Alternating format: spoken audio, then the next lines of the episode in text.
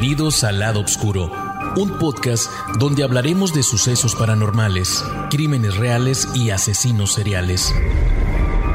Juntos buscaremos respuesta a aquellos crímenes que nunca fueron resueltos o causaron histeria colectiva. Analizaremos evidencia y daremos un viaje al pasado para meternos en las mentes retorcidas de nuestros protagonistas. El lado oscuro es parte del Jefe Pods, una división de Glades Media. En el oscuro y retorcido mundo de los asesinos seriales, algunos nombres resuenan más que otros, pero entre las sombras de la historia hay algunas figuras menos conocidas cuyos actos horripilantes han dejado una marca indeleble en la memoria colectiva. Hoy nos adentramos en la mente retorcida de uno de esos individuos, Richard Cottingham. Yo soy Marcos García, tu guía en este viaje a través del lado oscuro, un podcast donde desenterramos los secretos más oscuros de los asesinos seriales que han acechado en las sombras de la historia. Y en este episodio nos sumergiremos en los horrores y las atrocidades cometidas por uno de los asesinos seriales menos conocidos, pero igualmente espeluznantes. Richard Cottingham, apodado el asesino del torso, es un depredador silencioso que acechaba en las calles de Nueva York en la década de los 70s y 80s. Su modus operandi era siniestro y eficaz. Seleccionaba a sus víctimas en hoteles y moteles, donde las estrangulaba hasta la muerte y luego desataba una orgía de violencia y mutilación. A medida que profundizamos en este escalofriante caso, nos encontraremos cara a cara con el horror puro y la brutalidad inimaginable. Desde el descubrimiento de los cuerpos mutilados hasta la casa del asesino, cada detalle de esta historia es un recordatorio sombrío de la fragilidad de la vida y la maldad que yace en lo más profundo de la psique humana. Pónganse cómodos mientras exploramos los antecedentes, los crímenes y la cacería de Richard Cottingham, un depredador que sembró el terror en las calles de la Gran Manzana. Prepárense a adentrarse en las tinieblas de la mente de un asesino serial. El caso de Richard Cottingham es un viaje aterrador a través de los horrores de la depravación humana.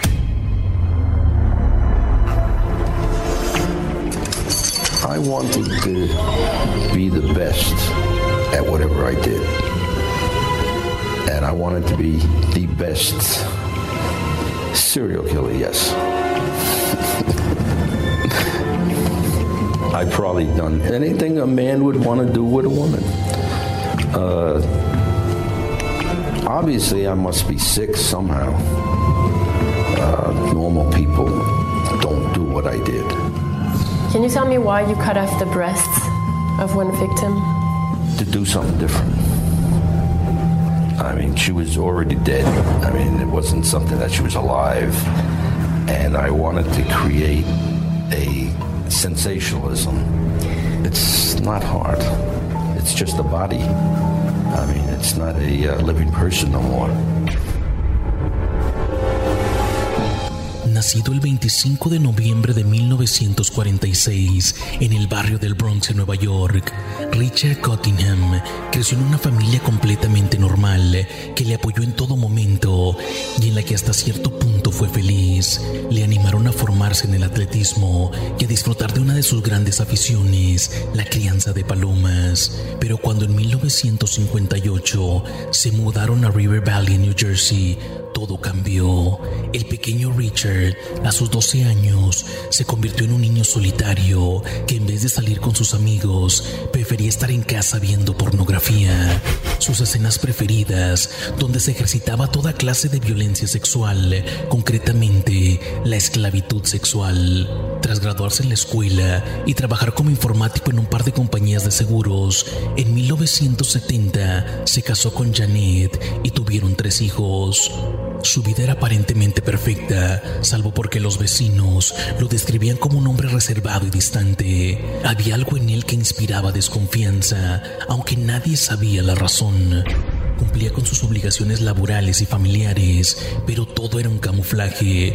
Al final de la jornada, solo buscaba satisfacer sus deseos sexuales a toda costa. El primero de los crímenes lo cometió en 1968, antes de contraer matrimonio. La víctima era Nancy Bogle, de 29 años, casada y madre de dos hijos, cuyo cuerpo desnudo y maniatado fue encontrado en el interior de su automóvil.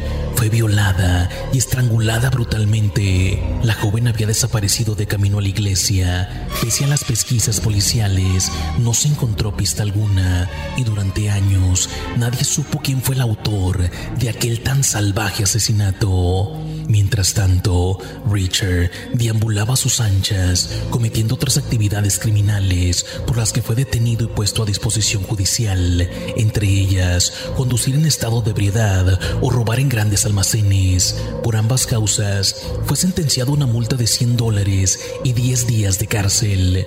En los siguientes cinco años, Richard intensificó los delitos cometiendo asaltos y agresiones sexuales, robando y acechando a mujeres en bares de Manhattan, a las que previamente drogaba. Pese a las denuncias interpuestas entre 1973 y 1974, los casos fueron desestimados por falta de pruebas. A esto habría que sumarle su afición a mantener relaciones sexuales con prostitutas, algo que colmó el vaso de la paciencia de su esposa, que finalmente le pidió el divorcio en 1979. La segunda víctima en morir a manos de Cottingham fue la radióloga Mary Ann, de 26 años, que apareció asesinada y estrangulada en el estacionamiento de un hotel de Nueva Jersey en diciembre de 1977.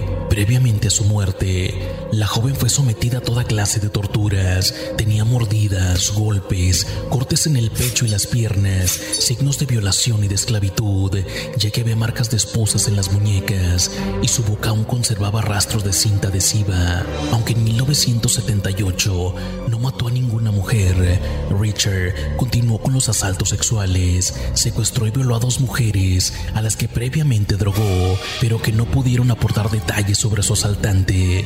Sin embargo, en 1979, el rapto de Helen Sykes terminó en tragedia.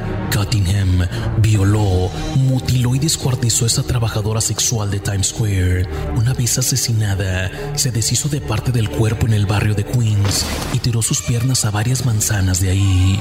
A finales de año, Cottingham perpetró dos nuevos asesinatos, los más crueles cometidos hasta la fecha. Contrató a dos trabajadoras sexuales. Una de ellas fue identificada como D.J. Godarcy. Las invitó a pasar la noche en un hotel próximo a Times Square. Una vez en el interior, las ató y comenzó un suplicio que duró varias horas. No solo les cortó la cabeza y las manos, partes del cuerpo que la policía nunca lograron encontrar, sino que prendió fuego a los cuerpos antes de huir de la escena del crimen. Cuando los bomberos llegaron a un pequeño hotel cerca de Times Square, se encontraron con una habitación completamente en llamas. Tardaron varios minutos en sofocar el intenso fuego que arrasaba todo a su paso. El fuerte olor a líquido inflamable hacía presagiar que había sido intencionado, pero lo que no podían imaginar eran que al apagar aquel desastre hallarían dos cadáveres decapitados. Al ver los cadáveres mutilados, los investigadores se percataron de las coincidencias con el asesinato de Helen Sykes. En ese momento se dieron cuenta de que se enfrentaban a un posible asesino en serie, al que bautizarían como el asesino del torso.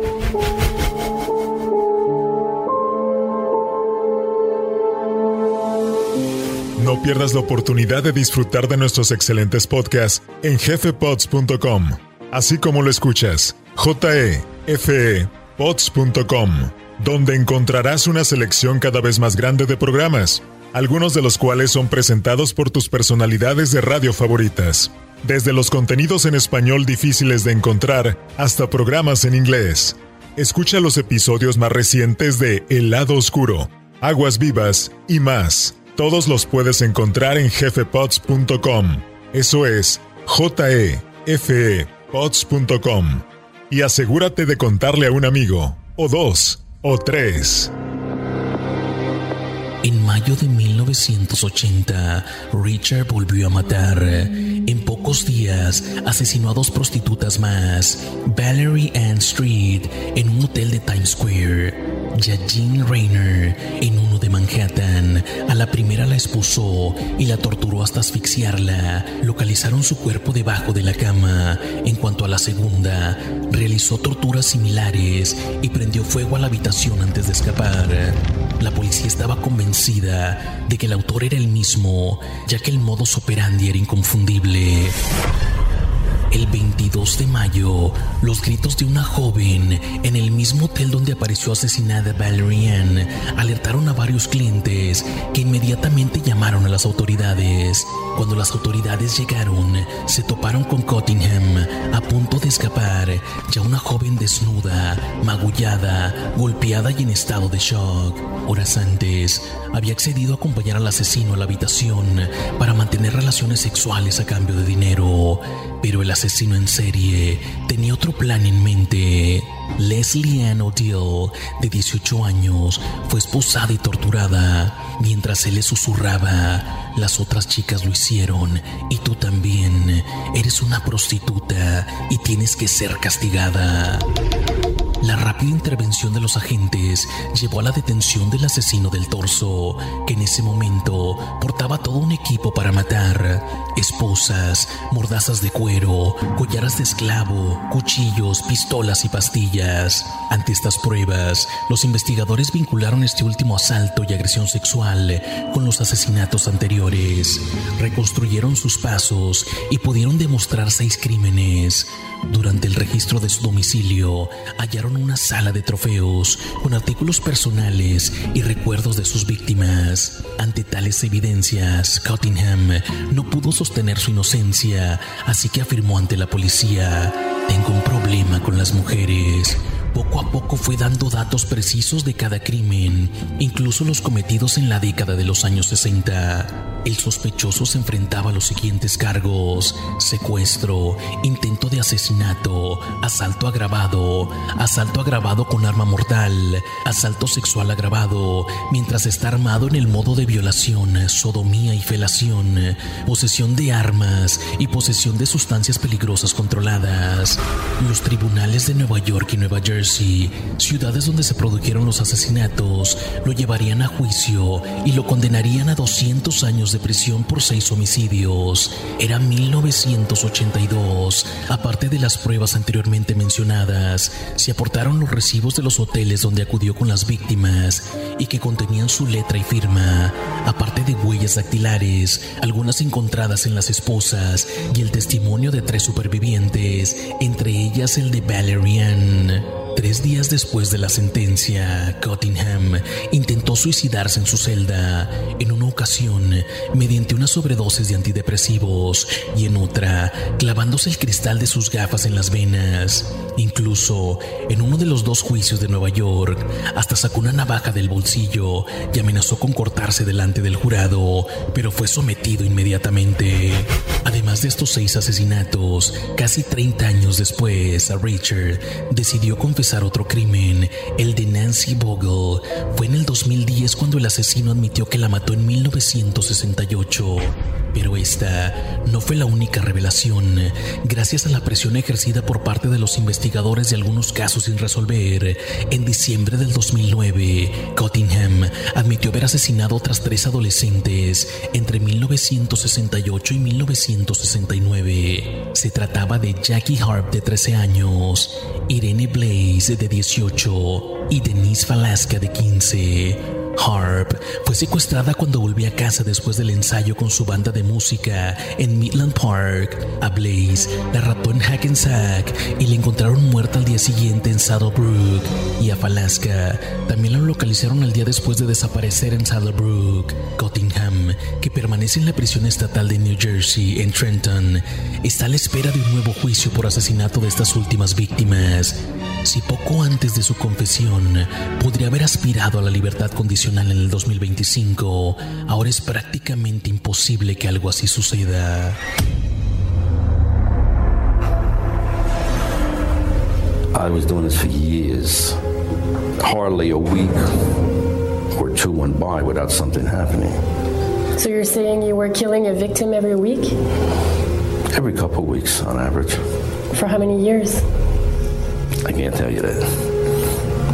But well over 10. Would you have continued to kill if you hadn't been arrested by the police? Definitely. Definitely. Why don't you want to, you know, help the families of the victims to cope with everything that happened, you know, to let them live in peace?